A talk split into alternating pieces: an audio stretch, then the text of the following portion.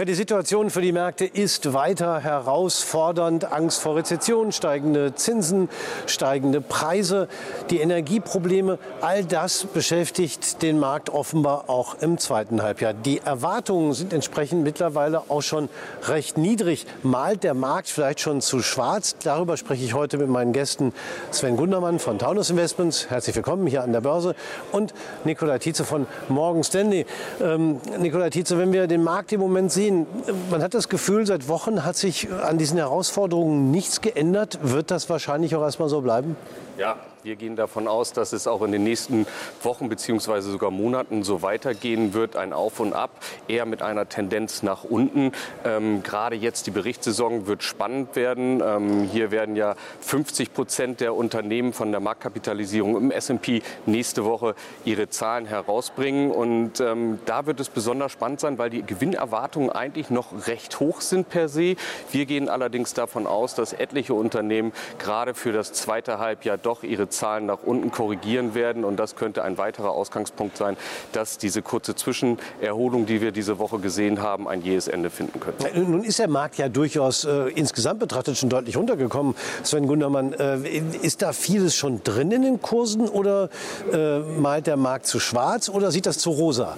Ich, ich glaube, das ist äh, im Moment eine Gemengenlage, die man sehr schwer einstufen kann. Also ich glaube auch, dass die Gewinnerwartungen noch ein bisschen zu hoch sind. Und ich könnte mir gut vorstellen, dass sie dann dramatisch nach unten angepasst werden, um dann wieder positiv zu überraschen. Also ich glaube, wir haben aber einen Großteil der Verluste dieses Jahr bei uns. Und heute, egal mit wem man spricht, die Stimmung ist so negativ. Das ist ja in den Kursen drin. Also wenn ich so gestimmt bin, dann habe ich verkauft.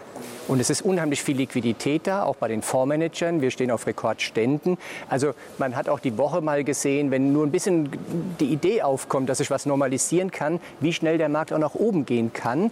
Also es kann noch mal abtauchen, aber wenn man es ein bisschen auf längere Sicht zieht und schaut mal auf zwölf Monate, da sind wir eigentlich der festen Überzeugung, dass die Kurse besser, also vielleicht sogar deutlich besser sind als heute. Deutlich besser als heute, ja.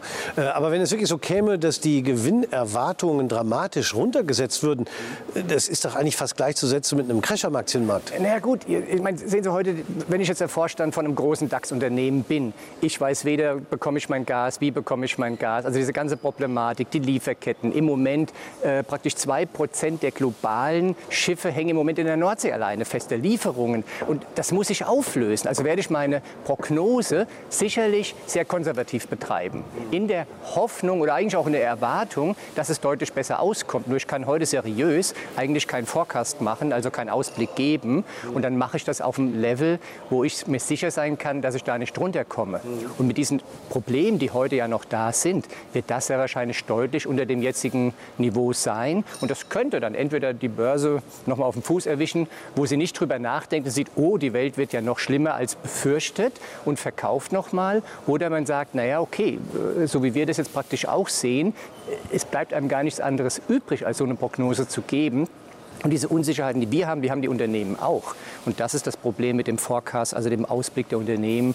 Und deswegen glaube ich auch, dass man in, in der Menge gar nicht so darauf reagieren wird, weil man auch um die Probleme der Gesellschaften weiß. Das heißt also, die Börse steht im Moment auf einem sehr wackeligen Boden. Das erklärt möglicherweise auch die anhaltende Nervosität und entsprechend auch die hohen Prämien, die man für Optionsscheine, für Optionen zahlen muss, weil niemand weiß, in welche Richtung die Kurse ausschlagen.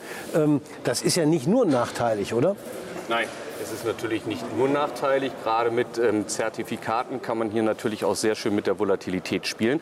Aber Tilgen, weil Sie gesagt haben, die Volatilität ist extremst hoch. Was heißt denn das für Anleger? Wenn ich zum Beispiel auf den VDAX New schaue, der die implizite Volatilität der nächsten 30 Tage misst, da sind wir ungefähr bei einem Niveau von 30. Was heißt das im DAX? Das heißt, dass die Marktteilnehmer mit der Mehrheit davon ausgehen, dass der Markt 1000 Punkte ungefähr nach in die eine oder andere Richtung schwanken könnte, also so schon recht hoch. Und das bringt gerade klassische Optionsschein-Liebhaber ähm, quasi so ein bisschen in die Bredouille, weil eine hohe Volatilität auch eine hohe Prämie, also einen hohen optischen Preis ähm, generiert, weil ich natürlich hier auch eine höhere Gewinnwahrscheinlichkeit habe. Das macht diese klassischen Optionsscheine recht teuer. Aber im Umkehrschluss kann ich als Anleger mir natürlich auch hervorragend Produkte anschauen, die einen Höchstbetrag haben, ein Cap, denn hier verkaufe ich eine Option. Und äh, das ist die Prämie quasi, um die sich mein Einstand reduzieren kann kann. Und das habe ich hier ganz schön bei Discount-Zertifikate. Und ähm, dadurch sind hier die Konditionen zurzeit sehr, sehr attraktiv. Da weiß ich, Sven Gundermann, dass als wir das letzte Mal gesprochen haben, Sie noch gesagt haben, äh, Sie wollten Amazon-Discount-Zertifikate kaufen. Haben Sie die noch? Äh, ja, wir haben sie noch, wir haben sie auch gekauft. Ne? Wir sind aber jetzt in den letzten fünf Wochen 9 Prozent gestiegen. Der Maximalgewinn auf etwas über ein Jahr war 25 Prozent ungefähr. Also das heißt, man überlegt jetzt natürlich schon, bleibe ich noch elf Monate für den Rest drin oder nimmt man auch mal diese Gewinne mit? Die Volatilität bei Amazon ist aber auch noch auf einem relativ hohen Niveau.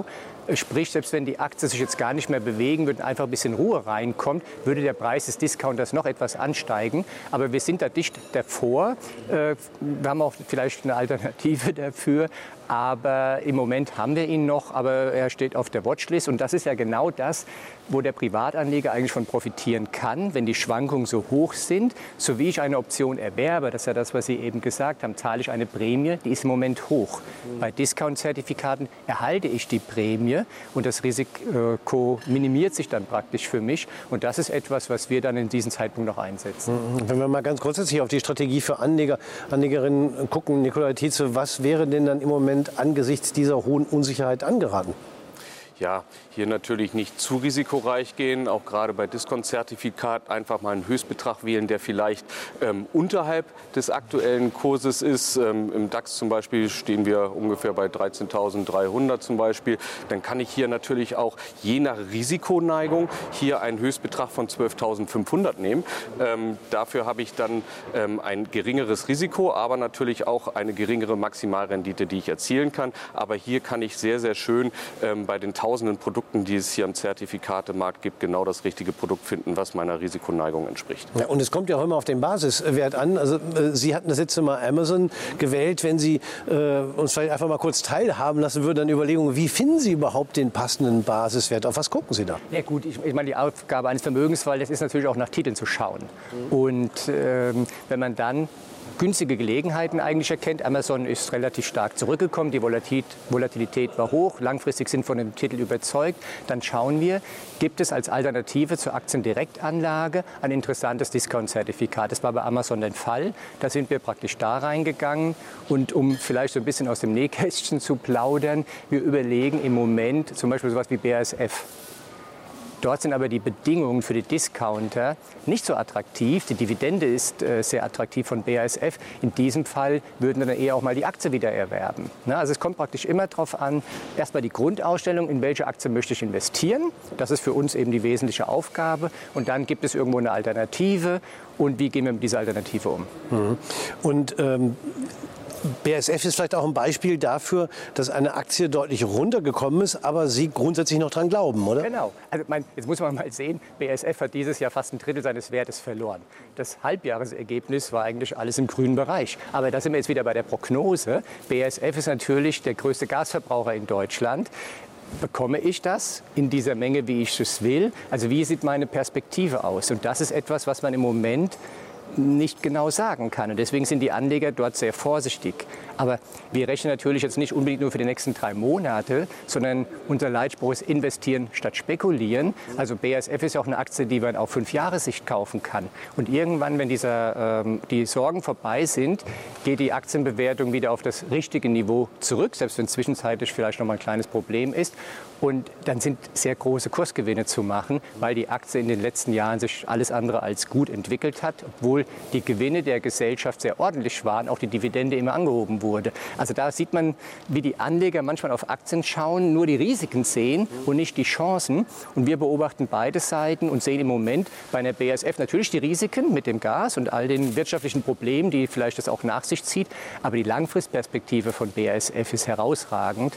Und bei 30 Prozent Rückgang für einen Blue Chip, dann ist das eine Einstiegsgelegenheit. Und so muss man das sehen aus unserer Sicht, selbst wenn es noch mal ein paar Prozentpunkte runtergeht, weil den tiefsten Punkt zu erwischen ist sowieso äußerst schwierig.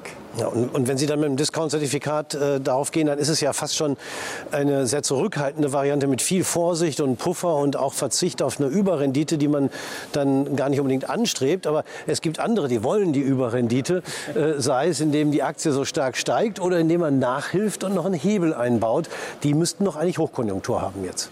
Ja, in der Tat ähm, haben wir viele Anleger, die natürlich gerade auf diese Blue Chips, die stark gefallen sind, mit Hebel und gerade hier mit Knockout-Produkten agieren.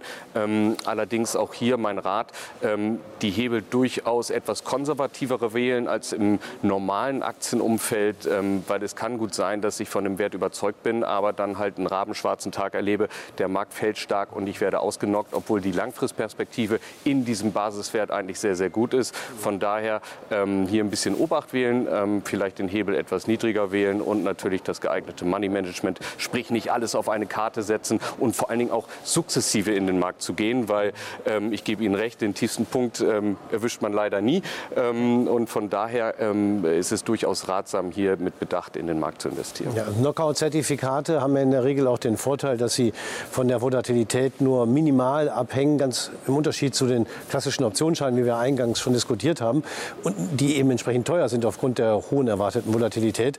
Aber ähm, äh, der Punkt ist natürlich, wie viele Anleger sind wirklich bereit, auch bei einem Knockout-Zertifikat äh, einen so niedrigen Hebel zu wählen, dass sie wirklich auch so viel Puffer haben, auch solche Rücksetzer mal auszuhalten.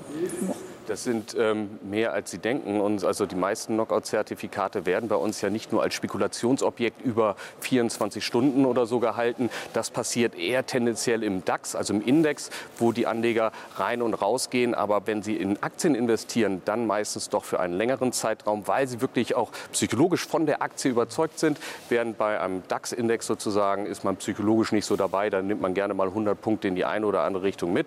Aber wir sehen, dass das gerade Knockout-Zertifikate Zertifikate auf Aktien länger gehalten werden bei unseren Kunden. Und da muss der Hebel dann auch gar nicht so hoch sein. Mhm. Aber wenn ich Knockout-Zertifikate länger halte, muss ich auch die Finanzierungskosten im Blick haben. Die spielen bei kurzer Haltedauer keine Rolle. Aber wenn ich theoretisch ein Knockout-Zertifikat über ein Jahr oder auch anderthalb halte, ist es schon ein Thema. Oder interessiert es die, die Trader eigentlich nicht? Ja, das interessiert die Trader eigentlich weniger. Also vom Preisvergleich sind die meisten Emittenten gleich. Finanzierungskosten sind Pi mal Daumen ungefähr bei 3 Prozent. Ähm, das ist dann auch zu verschmerzen, wenn ich im Gegensatz dazu nur 10 Prozent zum Beispiel einsetze, was ich sonst in einem Aktieninvestment gemacht hätte. Und ähm, das ist natürlich ja auch das Schöne, dass ich dann quasi sagen kann, okay, ich bin im Aktienmarkt investiert, dafür zahle ich auch eine gewisse Gebühr, aber äh, den Großteil meines Investments, was ich zur Verfügung habe, habe ich noch in Cash und das ist vielleicht jetzt in der jetzigen Zeit auch gar nicht so schlecht. Aber ich glaube, es sind grundsätzlich schon zwei verschiedene Anlegergruppen. Ich vermute mal, Sie würden das nur anfassen, wenn es um Absicherung geht als Vermögensverwalter. Nur, nur Absicherung und lieber Prämie kassieren als Prämie bezahlen. Das kommt für uns eigentlich nicht in Frage, weil dann die Risiken ja höher sind als mit dem Direktinvestment. Also wir haben ja sowieso schon eine breite Streuung in unseren Depots drin. Wir können mit den Bargeldquoten ein bisschen spielen, sodass wir die Risiken, wie Sie auch sagen, nicht alles auf einmal. Wir sind im Moment auch relativ noch an unseren unteren Grenzen, weil die Unsicherheiten kurzfristig da sind. Aber die Überlegung ist eher, das wieder praktisch anzuheben, als es auf ewig beizubehalten, weil das macht keinen Sinn. Und meistens ist es ja so, wenn keiner mehr daran glaubt, äh, dann geht es am schnellsten nach oben. Und das hat man auch in vielen Krisen in früheren Zeiten gesehen. Deswegen darf man auch den Einstieg nicht verpassen.